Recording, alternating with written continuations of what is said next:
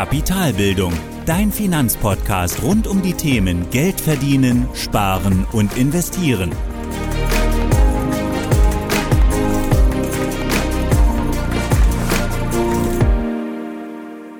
Moin Moin und willkommen zu einer weiteren Folge des Kapitalbildungspodcasts. Heute bestreiten wir die letzte Folge der Finanzgrundlagen und hierzu fasse ich dann alle bisherigen Folgen in einer Folge zusammen. Zumindest versuche ich das, denn allein bis hierhin sind bis jetzt schon gut 12,5 Stunden Inhalt in 36 Folgen entstanden, also im Schnitt so gut 20 Minuten pro Folge. Und da wird es natürlich schwer, das Ganze in eine Folge zu packen. Trotzdem versuche ich es natürlich und alles, was dann in dieser Folge vorkommt oder an Vorwissen transportiert wurde, ist eben das Vorwissen für den nächsten Schritt, also ab der nächsten Folge dann die Finanzplanung. Und für alle, die meinen Podcast auf Apple Podcast hören, ich werde dann die Planung dann in eine Staffel 2 packen. Also so, dass dann die Grundlagen in Staffel 1 sind, die Planung in Staffel 2 und dann der nächste Schritt, später dann die Umsetzung in Staffel 3. Aber genug zur Einführung. Lass uns direkt starten und zwar kurz zum Aufbau der heutigen Folge. Und wie, aus den letzten, wie du aus den letzten Folgen weißt, ist es aus meiner Sicht besonders wichtig, bestimmte grundlegende Zusammenhänge zu verstehen. Also langfristig gesichertes Wissen. Und dazu gehört definitiv auch ein Basiswissen zur Wirtschaft und zur Börse und außerdem dazu noch zu den Grundlagen ein gesundes Mindset. Also eine Denkweise über Geld, über die Wirtschaft, über Langfristigkeit. Also einfach deine prinzipielle Denkweise zum Thema Finanzen. Und daher würde ich das Ganze auch genauso aufteilen. Also wir schauen uns im ersten Schritt das Wissen an der letzten 35 Folgen. Und dann im zweiten Schritt sprechen wir dann über das richtige Mindset. Um dann am Schluss nochmal ein kurzes Fazit zu ziehen, das Ganze so ein bisschen zusammenzuführen, also Wissen und Mindset und diese Kombination aus beidem zu erkennen, um dann eben gerüstet zu sein für in der nächsten Folge dann die Finanzplanung. Also zuerst zum wichtigen Finanzwissen. Ich versuche dich natürlich mit einem gesprochenen Wort so sauber und nachvollziehbar wie möglich hier durchzuführen. Aber gerade weil das so viel Wissen so sehr komprimiert ist, da hilft es manchmal auch einfach eine visuelle Unterstützung zu haben. Und habe ich dir auch auf dem, im Blogbeitrag zu dieser Folge, den Link findest du natürlich in den Show Notes, auch ein, eine passende Mindmap ähm, dazu gebastelt. Also einmal eine Mindmap in der Mitte in den Grundlagen und dazu dann links da das Thema Mindset und rechts dann das größere Thema Wissen sodass du dann auch nachvollziehen kannst, wie diese Themenblöcke jeweils zusammenhängen. Und ich habe mir jetzt hierzu auch keine großartigen Details noch aufgeschrieben, sondern einfach ein Cluster oder eine Mindmap gemacht dazu, wie die Themen zusammenhängen, welche Themen wichtig sind, auch wirklich nur die größten Themenpunkte dazu rausgeholt. Und die Details kannst du dann natürlich immer dann in den jeweiligen Folgen dazu anhören. Und die Links dazu findest du auch dann entsprechend in, im Blogbeitrag und den Link zum Blogbeitrag wie immer in den Show Notes. Ja, aber lass uns jetzt erstmal damit anfangen und hierzu unterteilen wir die Wissensbereiche in drei Bereiche. Also jetzt erstmal Thema Wissen und beim Thema Wissen ähm, gibt es drei Bereiche. Und zwar erstens die Wirtschaft, zweitens das Geld und drittens das Thema Investitionen. Und die Themen Verdienen, Sparen kommen dann später beim Mindset, aber jetzt geht es erstmal ums Wissen und da haben wir Wirtschaft, Geld und Investitionen.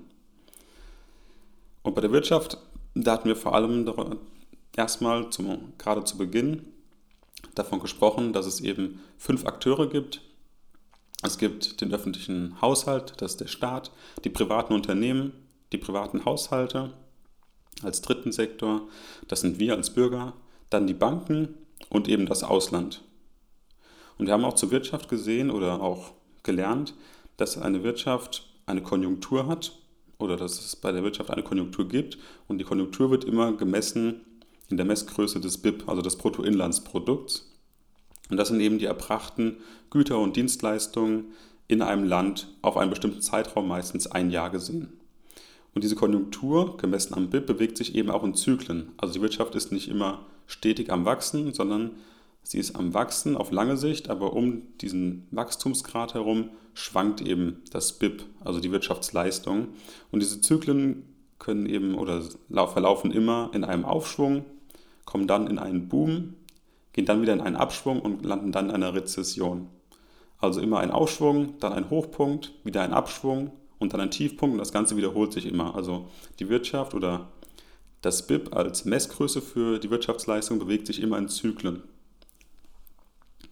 Und wir haben noch auch genauso gesehen, dass zwischen den Akteuren, die wir haben, und da haben wir jetzt dann quasi uns in die Mitte gestellt und geschaut, wo fließen denn Gelder ab und wo bekommen wir denn Gelder auch wieder zugeschossen oder wo bekommen wir denn auch Gelder? Haben wir gesehen, dass in diesem Kreislauf der Wirtschaft wir eben jeweils drei Zu- und Abflüsse haben, was Geld angeht. Und da war es so, dass wir eben Geld bekommen vom Staat, das sind Transferzahlungen. Wir bekommen Geld vom Unternehmen, das ist das Gehalt beispielsweise. Und wir bekommen auch Geld von den Banken, das sind die Kapitalerträge. Die Abflüsse, das sind Steuern, Beiträge und Gebühren an den Staat. Dann weiterhin sind Abflüsse auch Konsumausgaben an Unternehmen, also wir kaufen uns etwas. Und weitere Abflüsse sind auch Zinszahlungen und Gebühren an die Banken, sodass sich da immer ein Gleichgewicht ergibt, dass wir immer drei Zuflüsse und drei Abflüsse haben. Natürlich können diese Werte auch in sich sich unterscheiden. Ähm, ja, und das haben wir eben auch gesehen, dass wir diese drei Themen haben bei der Wirtschaft. Wir haben die Akteure, die dort handeln, die Wirtschaftsleistung, die anhand des BIP gemessen wird. Die Wirtschaft bewegt sich eben in seiner, in seiner Konjunktur in Zyklen, also Aufschwung, Boom, Abschwung, Rezession. Und in unserem Kreislauf, in dem wir uns befinden, also in der Wirtschaft, der wir handeln, als private Haushalte, als Bürger, haben wir eben drei Geldzuflüsse und Abflüsse.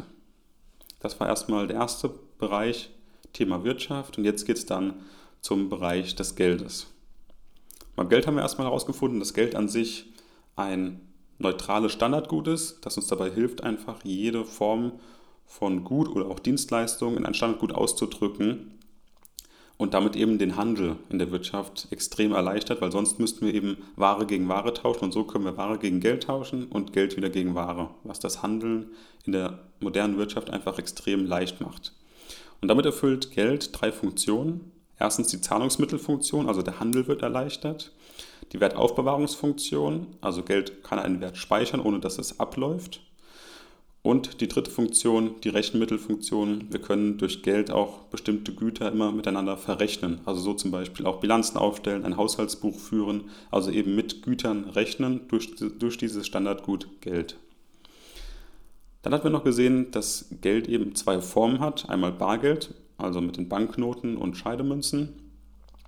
Und dann eben noch das Buchgeld, das sind diese Einlagen auf dem Girokonto, also das Guthaben auf dem Girokonto, Guthaben auf dem, ähm, auf dem Tagesgeldkonto, also im Prinzip das Online-Geld, also alles, was wir eben nicht physisch in der Hand haben, sondern auf einem Display irgendwo sehen, also Einlagen bei, auf bestimmten Konten.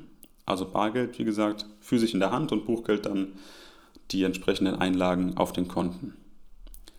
Dann hatten wir noch den Bereich beim Geld Geldpolitik. Und da haben wir gesehen, dass eben ja, ein Thema war dabei die Kreditvergabe. Also wir haben dabei ein, immer einen Schuldner, immer einen Gläubiger und der Zinssatz bestimmt eben den Preis des Kredits. Also jemand leiht sich Geld, muss dafür einen Zinssatz zahlen und jemand verleiht Geld und bekommt dafür den Zinssatz als quasi als Prämie für seinen Verzicht auf das Geld. Und dazu sind wir auch dann zur Inflation gekommen. Und da hatten wir auch noch gesehen, dass wir dort verschiedene Arten von Banken haben. Also wenn wir über Banken sprechen, dann sollte man eigentlich auch unterscheiden zwischen Geschäftsbanken und Notenbanken. Und jetzt im Eurosystem ist es dann so, dass wir eben die EZB als Europäische Zentralbank, also als zentrale Notenbank für dieses Eurosystem haben, für alle Staaten, die darunter hängen. Und dann gibt es noch nationale Notenbanken, die jeweils in den einzelnen Staaten sitzen. Und das sind im Eurosystem aktuell 19 Notenbanken. Und die Europäische Zentralbank als zentrale Notenbank legt eben die Geldpolitik fest, also den Leitzins. Das ist eben das wichtigste Instrument, mit dem sie eben den Zinssatz bestimmt, für den eben andere Banken, also die Geschäftsbanken dann, sich Geld bei ihr leihen können. Und damit sind wir auch dann dahin gekommen zum Geldschöpfungsprozess, also wie Geld eigentlich geschöpft wird. Und da ist es eben so, dass Geld eben ganz, ganz wesentlich durch eine Kreditvergabe geschöpft wird. Also die Geschäftsbank, also zum Beispiel die Sparkasse um die Ecke, leiht sich eben Geld von der zentralen Notenbank, in Deutschland ist das die Deutsche Bundesbank, sich eben dort als Beispiel 1000 Euro und kann dann mit diesen 1000 Euro weiter Kredite vergeben an uns, an Bürger oder auch an Unternehmen, aber eben zu einem höheren Zinssatz. Also nicht zu dem Zinssatz des Leitzinses, der von der Geldpolitik des Eurosystems festgelegt wird, sondern durch einen höheren Leitzins und bekommt so eben mehr Geld zurück, als, es, äh, als die Bank eben zurückzahlen muss an die Notenbank. Ja, und zu Thema Inflation ist eben noch zu sehen, dass, wir, dass die Geldpolitik im Eurosystem eben so gestaltet ist, dass sie eben nahe 2% liegen soll. Also die Inflationsrate pro Jahr soll nahe 2% liegen. Bedeutet für uns als Anleger, dass wir auch immer darauf achten, zu wissen, dass alles Geld, was wir haben, was wir sparen, was nicht verzinst wird, oder auch Geld, das wir bekommen, beziehungsweise aus Renditen oder aus Zinszahlungen, dass wir dort immer auch, wenn wir es aufs Jahr sehen, auch immer dort die Inflationsrate abziehen, weil die Inflationsrate eben genau dieser Kaufkraftverlust ist in Prozent von dem Geld, was wir dort haben. Also beispielsweise, wenn wir 100 Euro haben ähm, am Tag X und ein Jahr später immer noch 100 Euro haben und haben das gespart, einfach als Bargeld zur Seite gelegt und die Inflationsrate war bei 2%, dann ist dieses Geld zwar immer noch ein 100-Euro-Schein, aber es hat eben nur noch einen Wert von 98 Euro am Markt. Also man kann dann eben weniger Waren für die gleiche Menge Geld kaufen. Und diese Inflation ist eben angestrebt vom, Eurosystem, vom Eurosystem oder von der Geldpolitik im Eurosystem, von der EZB. Und das wird eben hauptsächlich gesteuert durch den Leitzins. Und eben der Leitzins macht dann eben das Geld, wenn er eben nach oben geht. Also ich habe einen höheren Leitzins, das heißt, die Geschäftsbanken müssen mehr Geld zahlen, um an Geld zu bekommen. Dann kommt weniger Geld in die Wirtschaft, weil Geld eben teurer ist. Das heißt dann aber auch für die Inflation, dass wir eine deflationäre Wirkung haben, also die Inflationsrate sinkt, geht nach unten. Und wenn wir eben den Leitzins, so wie er jetzt gerade momentan ist, eben ganz nach unten setzen oder schon auf Null setzen, so dass Geld eben quasi zum Nulltarif zu haben ist, dann ist es so, dass die Inflationsrate natürlich nach oben gehen sollte, weil die Geldmenge im System, in der Wirtschaft sich eben extrem erhöht und dadurch eben auch das Preisniveau steigt. Also, erstes Thema war Wirtschaft. Zweites Thema war jetzt Geld mit den Themen Geldfunktion, die Geldform und auch Geldpolitik mit der Inflationsrate, dem Leitzins, den Notenbanken und Geschäftsbanken, der Kreditvergabe, also Thema Zinssatz, Schuldner und Gläubiger. Und das sind die ersten beiden Bereiche, wenn es ums Thema Wissen geht. Der dritte Bereich sind dann die Investitionen zum Thema Wissen. Da haben wir vor allem darüber gesprochen, erstmal grundlegend die Anlageklassen. Welche gibt es denn? Da hatten wir sechs Stück. Also erstens die Aktien, zweitens die Anleihen, drittens Immobilien, viertens Geldwerte, fünftens Rohstoffe und sechstens dann die alternativen Investments. Und dann sind wir nochmal zu einem Punkt gekommen, und zwar dem magischen Dreieck, der uns dabei hilft, einfach jede Anlage oder jede Geldanlage zu bewerten, und zwar nach diesen drei Kriterien des magischen Dreiecks, Liquidität, Sicherheit und Rentabilität. Und da war es eben so, dass wir ein Dreieck hatten, oben an der Spitze die Rentabilität, unten links die Sicherheit und rechts die Liquidität. Und da haben wir gesehen, dass eben eine Geldanlage nie alle drei Formen oder alle drei Faktoren des magischen Dreiecks zum gleichen Maß erfüllen kann. Also wenn ich Liquidität möchte, also schnell an mein Geld rankommen möchte, dann muss ich meistens auch Sicherheit aufgeben und auch Rentabilität. Wenn ich Rentabilität möchte, muss ich Sicherheit aufgeben, also mehr Risiko eingeben und wahrscheinlich auch habe ich nicht mehr die hohe Liquidität, an mein Geld schnell ranzukommen. Und möchte ich mehr Sicherheit, dann brauche ich natürlich auch mit weniger Rentabilität zu rechnen, vielleicht aber auch mit weniger Liquidität, weil ich einfach lange Laufzeiten habe und vielleicht auch nicht an das Geld rankomme. Dadurch eben aber oder dafür eben aber Sicherheit bekomme. Also dieses magische Dreieck als prinzipielles Wissen für jede Geldanlage und das eben auch immer auf dem Schirm zu haben, dass diese drei Spannungsfelder sich immer gegenseitig beeinflussen. Auch ein wichtiges Thema bei Investitionen war dann noch das Thema Risiko und hier vor allem eben die Risikotragfähigkeit und Risikobereitschaft. Also Risikotragfähigkeit eben die Fähigkeit für dich, deinen finanziellen Hintergrund zu betrachten, deine Sicherheit im Job, deine aktuelle Lebenssituation und da eben zu sagen, okay, wie viel Risiko kann ich eigentlich gerade tragen? Also was ist denn bei mir möglich? Bin ich gerade Beamter und habe einen sehr sicheren Job? Kann ich natürlich mehr Risiko tragen als jemand, der drei Kinder hat und eben in einem Startup arbeitet, als Beispiel einfach nur. Also wie sicher ist denn mein Umfeld, mein, mein Leben aktuell in den bestimmten Bereichen? Heißt also, wie viel ähm, oder bedeutet dann, je sicherer mein Leben dort ist, desto mehr Risiko kann ich natürlich bei meinen Geldanlagen tragen.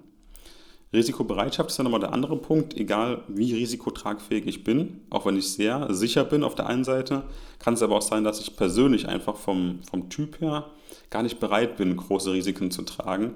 Und das ist eben was, was jeder für sich selbst entscheiden muss und ein Gefühl dafür bekommen muss, wie viel Risiko denn manche Geldanlagen haben. Dafür brauche ich natürlich das Wissen und das Verständnis, wie Dinge funktionieren und vielleicht auch ein paar Erfahrungen tatsächlich, wie manche Geldanlagen funktionieren, um dann eben einzuschätzen, okay, möchte ich das in Zukunft denn? Also möchte ich denn meine Rente auf einer einzelnen Aktie aufbauen oder auf zwei, drei Aktien? Oder möchte ich nicht vielleicht lieber weniger Risiko eingehen und das Ganze diversifizieren? Also hier muss einfach jeder für sich dann selbst entscheiden, wenn ich meine Planung mache, okay, welche Risikotragfähigkeit habe ich denn? Also wie sicher ist mein, sind meine anderen Lebensbereiche? Und zum anderen Punkt dann, wie sieht es denn bei mir aus? Welcher Anlegertyp bin ich denn? Wie risikobereit bin ich denn eigentlich? Kann ich nachts denn wirklich noch ruhig schlafen? Womit kann ich ruhig schlafen? Also diese eigene Risikoeinschätzung ist da extrem wichtig. Und hierzu haben wir auch dann uns so eine Art Risikoleitfaden angeschaut und auch ja, sieben verschiedene Fragen waren es, glaube ich, oder sechs verschiedene Fragen, ich weiß nicht mehr genau, zum Risiko, eben um Risiko ein Stück weit bewerten zu können, objektiv. Dann war noch ein weiterer Bereich bei den Investitionen, war das Thema Börse oder auch Märkte generell. Und dort eben ganz speziell, was wichtig ist, finde ich aus meiner Sicht zu verstehen, ist, dass Wirtschaft nicht gleich Börse ist. Also die Wirtschaft wird gemessen am BIP, also anhand der erstellten Waren, ähm, anhand der Arbeitslosenzahl, anhand der, Erwerbs äh, anhand der Erwerbstätigen und so weiter, also an reellen Zahlen. Und die Börse handelt eben bestimmte Wertpapiere, bestimmte Unternehmensbeteiligungen oder auch bei Anleihen werden eben ja, Schuldscheine gehandelt, auch an einem Markt. Und diese Preise bilden sich eben nicht durch ganz klare Zahlen, sondern eben durch Erwartungen der Marktteilnehmer.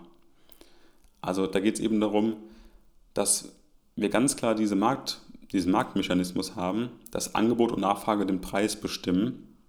Und natürlich beeinflussen die Märkte auch die Wirtschaft und die Wirtschaft auch die Märkte. Also da ist schon ein Zusammenhang.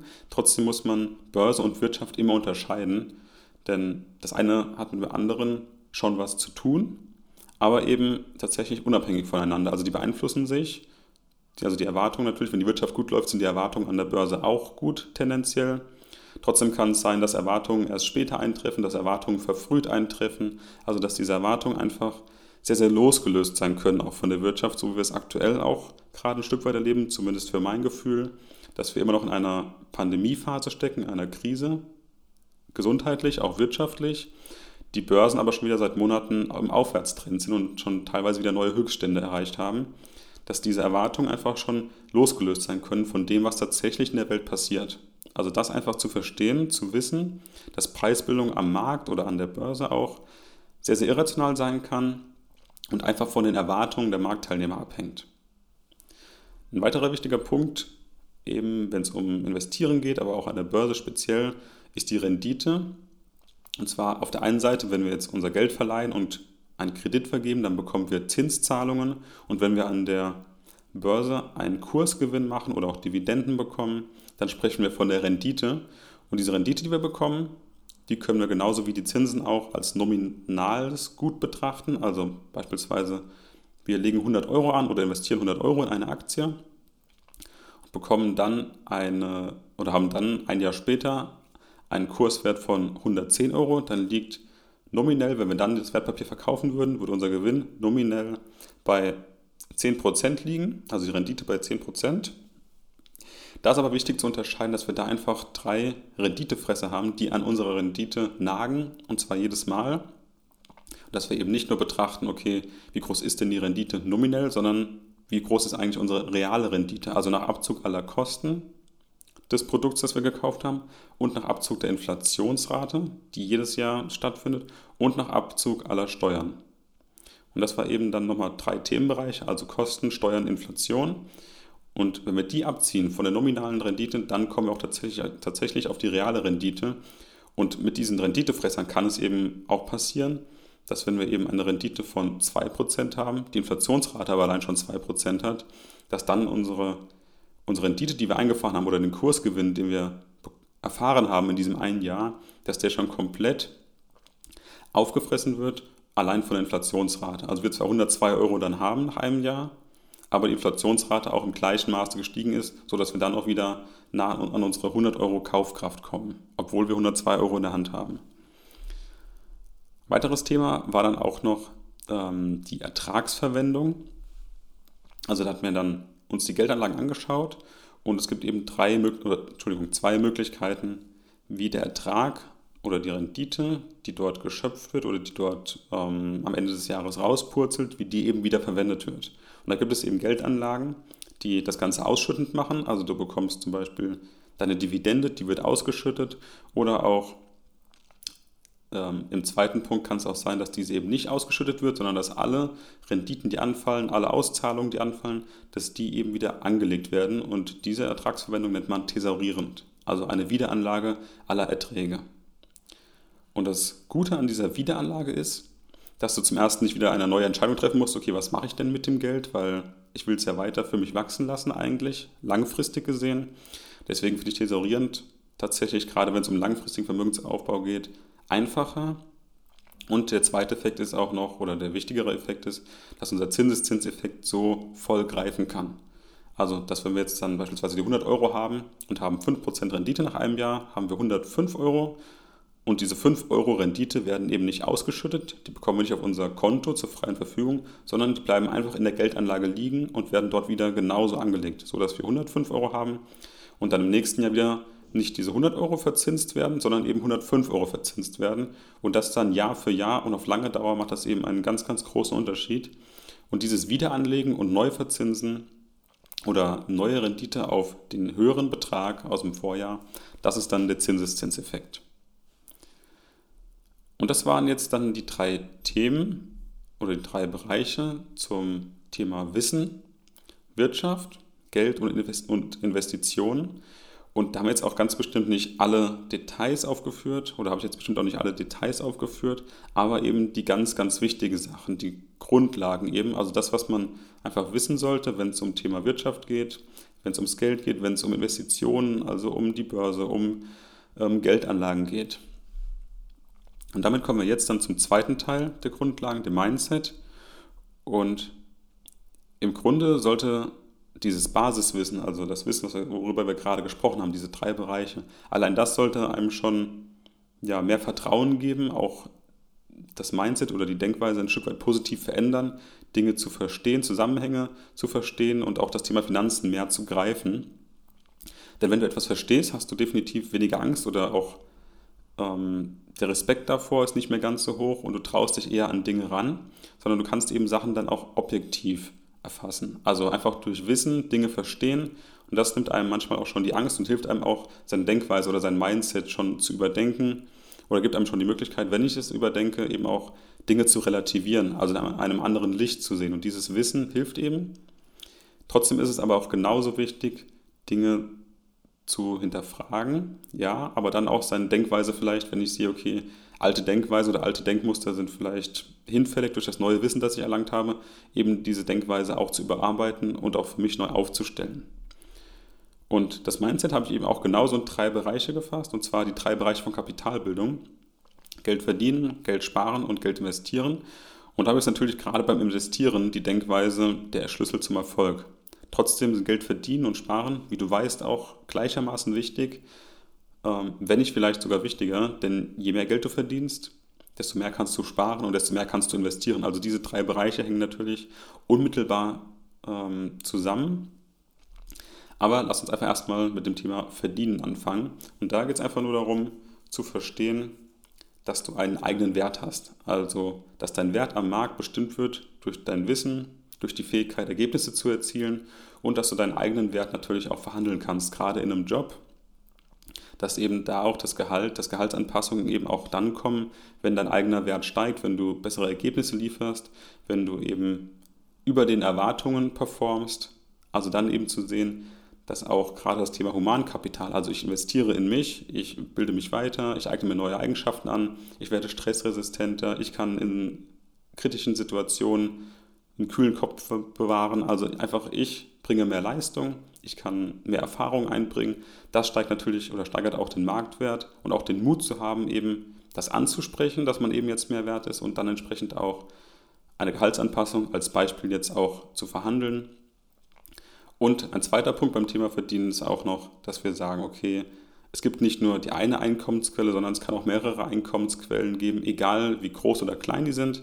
Einfach nur die Möglichkeit zu haben, auch durch Investitionen, beispielsweise durch Kapitalerträge, weitere Einkommensquellen zu schaffen. Durch ein Nebengewerbe, durch eine Selbstständigkeit. Man kann auch Unternehmer sein, man kann sich irgendwo beteiligen, man kann ähm, auch Privatkredit vergeben an, an, ähm, an Projekte, die, an die man glaubt, beispielsweise beim Crowdinvesting. Also es gibt ganz, ganz viele Möglichkeiten und einfach diese Denkweise zu haben, dass ich nicht nur diese eine Einnahmequelle habe, ist ein Punkt. Und dann beim Mindset, Punkt Nummer zwei ist eben, dass wenn ich auch mehr haben möchte oder meine Leistung auch gestiegen ist, dann muss ich eben auch den Mut haben, das Ganze zu verhandeln und auch meinem eigenen Wert einen Wert in monetärer Form zu geben, also eben durch mein Gehalt. Der zweite Bereich, dann Geld sparen. Da finde ich es einfach extrem wichtig, dass oder den Spaß am Sparen einfach in den Vordergrund zu stellen. Also zu wissen, dass Sparen etwas Tolles ist, dass Sparen auf lange Sicht mir einfach mehr bringt als zu konsumieren, denn dem Sparen steht immer das Konsumieren gegenüber und einfach das Gefühl zu haben, dass wenn ich spare, dann tue ich mir etwas Gutes und nicht, wenn ich Geld ausgebe, tue ich mir etwas Gutes. Denn dann ist, ist es einfach nur ja, eine kurzfristige Bedürfnisbefriedigung und beim Sparen mache ich etwas für mich langfristig. Und da eben dann auch das Thema Sparen, dem gegenüber steht das Konsumieren, wenn ich konsumiere, dann eben bewusst zu konsumieren. Also keine irrationalen Käufe. Wenn ich jetzt merke, okay, ich möchte etwas unbedingt haben, vielleicht nochmal nach Hause zu gehen, nochmal eine Nacht drüber zu schlafen, dann nochmal zu schauen, möchte ich das immer noch oder auch eine Woche zu warten. Einfach ein bisschen bewusster zu konsumieren, nicht alles sofort zu kaufen, ähm, sondern einfach das Ganze, wenn ich mein Geld ausgebe, dann soll das bewusst geschehen und wenn ich es auch für vielleicht einfach Spaß ausgebe oder auch einen kurzfristigen Spaß, dass ich es einfach bewusst mache, mir sage, ja, das gönne ich mir jetzt und das mache ich jetzt auch bewusst, das aber dann auch genauso zu genießen. Und immer zu wissen, dass wenn ich konsumiere, dass ich dann eben auch weniger sparen kann und dann auch weniger investieren kann und dann auch später weniger Einnahmen habe. Also dass Konsumieren mir sofort die Möglichkeiten nimmt, dieses Geld, was ich jetzt ausgebe, auch später für meine, für meine Kapitalbildung eben anzulegen. Der dritte Punkt ist dann noch die Liquiditätsreserve, also so ein bisschen das Thema Sicherheit. Also wie sicher möchte ich mich fühlen? Und beim Sparen ist eben auch, ich spare erstmal was. Ich spare das aber nicht nur, um das direkt zu investieren, sondern ich spare das auch, um mir eine gewisse Sicherheit zu geben.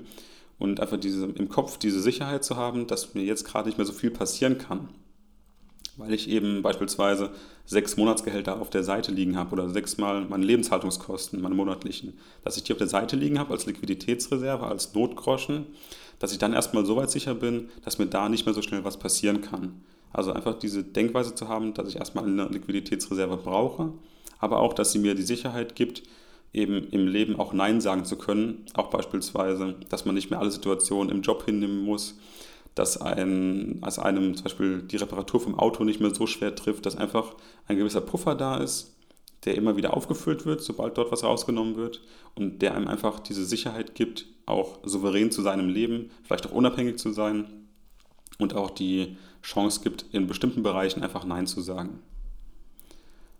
Und damit kommen wir dann vom Sparen zum Investieren, der dritte Bereich zum Thema Mindset. Und da ist dann auch nochmal das Thema, umgekehrt zur Liquiditätsreserve gibt es dann natürlich auch die Schulden. Einfach zu wissen, dass Schulden oder dass wenn ich Schulden habe, dann schulde ich jemandem etwas. Also ich bin jemandem etwas schuldig. Heißt für mich aber auch, derjenige, derjenige kann zumindest zu einem gewissen Grad über meine Freiheit verfügen. Ich bin nicht mehr komplett frei und Schulden zu haben bedeutet eben auch ein Stück weit Freiheit abzugeben. Denn du musst dich eben ein Stück weit danach richten. Es gibt natürlich bestimmte Tilgungsraten, die gezahlt werden müssen, Zinszahlungen, die, die, die bezahlt werden müssen.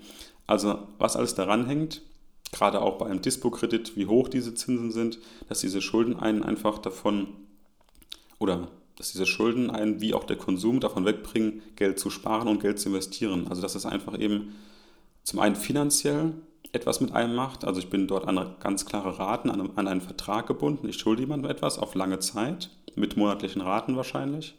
Und aber auch im anderen Kontext auch, was macht das denn mit mir mental eigentlich? Also kann ich wirklich denn gut damit schlafen, dass ich beispielsweise einen, einen Hauskredit aufgenommen habe mit hohen Schulden? Also wie sicher kann ich damit schlafen, dass ich jetzt 25 Jahre lang einen Kredit abbezahlen muss? Also diese mentale Belastung ist natürlich auch ein Faktor. Und einfach zu wissen, dass Schulden eben erstmal nichts Gutes sind. Natürlich gibt es auch einen Unterschied zwischen Produktivschulden und Konsumschulden. Das hatten wir auch in der jeweiligen Folge dann besprochen. Trotzdem aber das Mindset zu haben, Schulden sind erstmal schlecht und ich mache erstmal keine Schulden.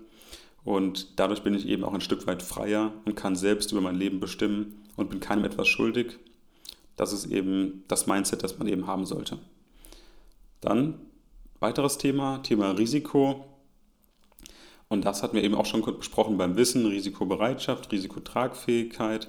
Und da geht es aber vielmehr jetzt hier beim Mindset darum, Risiko nicht als Verlust zu sehen. Also wenn jemand sagt, oh, das ist aber sehr riskant, ja, mag vielleicht sein, aber was heißt denn eigentlich, dass es riskant ist? Das heißt ja nicht, dass ich sofort mein Geld verliere, sondern das heißt erstmal, dass ein Risiko besteht, wie bei allem im Leben. Also es kann auch genauso gut ein Risiko bestehen, wenn ich jetzt über die Straße gehe, kann ich auch angefahren werden. Die Frage ist halt zum einen, wie stark ist das Risiko? Also wenn ich jetzt 1000 Euro anlege, dann wäre die Stärke oder wäre volles Risiko in der Stärke wäre dann, ich kann 1000 Euro verlieren. Und das, die zweite Wirkart von Risiko natürlich, wie wahrscheinlich ist es denn wirklich, dass ich diese 1000 Euro verliere? Also wenn ich jetzt über die Straße gehe, dann ist natürlich die Stärke des Risikos, ich kann angefahren werden. Wenn ich doch aber die Regeln beachte und schaue oder auch nicht über die rote Ampel gehe, wie wahrscheinlich ist es denn dann wirklich, dass ich angefahren werde? Und das Risiko ist ja auch ein Stück weit dann sehr unwahrscheinlich. Und genauso kann man das Risiko auch bei Geldanlagen streuen, wenn ich bestimmte oder mindern, wenn ich also bestimmte Regeln beachte, wie zum Beispiel das magische Dreieck, ähm, bestimmte Kosten, Diversifikation, also alles, was das Risiko minimiert, wenn ich da bestimmte Risiken oder bestimmte Methoden betrachte, bestimmte Regeln beachte, dann kann ich die Wahrscheinlichkeit des Risikos deutlich minimieren und vielleicht auch die Stärke natürlich. Also hier einfach zu wissen, dass Risiko nicht gleich Verlust ist als Denkweise und Risiko nicht als so etwas Schlechtes zu sehen, sondern als Umstand, der uns im täglichen Leben überall begleitet und eben zu wissen, dass ich meinen Umgang mit Risiko auch genauso ein Stück weit lenken kann, wenn ich bestimmte Regeln beachte. An der Börse genauso wie beispielsweise im Straßenverkehr. Dann ein weiteres Thema ist die Langfristigkeit als Mindset, also eben nicht den Nachrichten zu verfallen, gerade Thema Finanzpornografie, da hatten wir auch eine Folge dazu, eben nicht jeden Trend mitzumachen, sondern langfristig zu denken. Also zum einen beim Wissen eben langfristig gesichertes Wissen anwenden, um eben auch langfristige Entscheidungen zu treffen, nicht mit Trends zu arbeiten, um langfristiges Vermögen aufzubauen.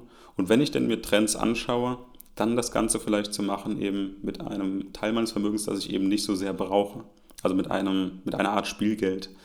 Und Langfristigkeit eben hier als Denkweise, eben nicht zu sehen, okay, heute muss ich wirklich viel Zeit aufwenden, um mein Finanzwissen aufzubauen, ja, aber langfristig zu sehen, dass du eben davon extrem profitierst. Das war auch noch eine der letzten Folgen, die wir jetzt hatten. Also einfach jetzt was zu investieren, jetzt auf, jetzt, jetzt auf was zu verzichten, auch genauso beim Sparen, aber eben zu wissen, dass du langfristig einfach davon profitierst, dass du jetzt verzichtest und das eben auch genauso in deine Denkweise eben einzubauen. Weiteres Thema ist das Thema Timing.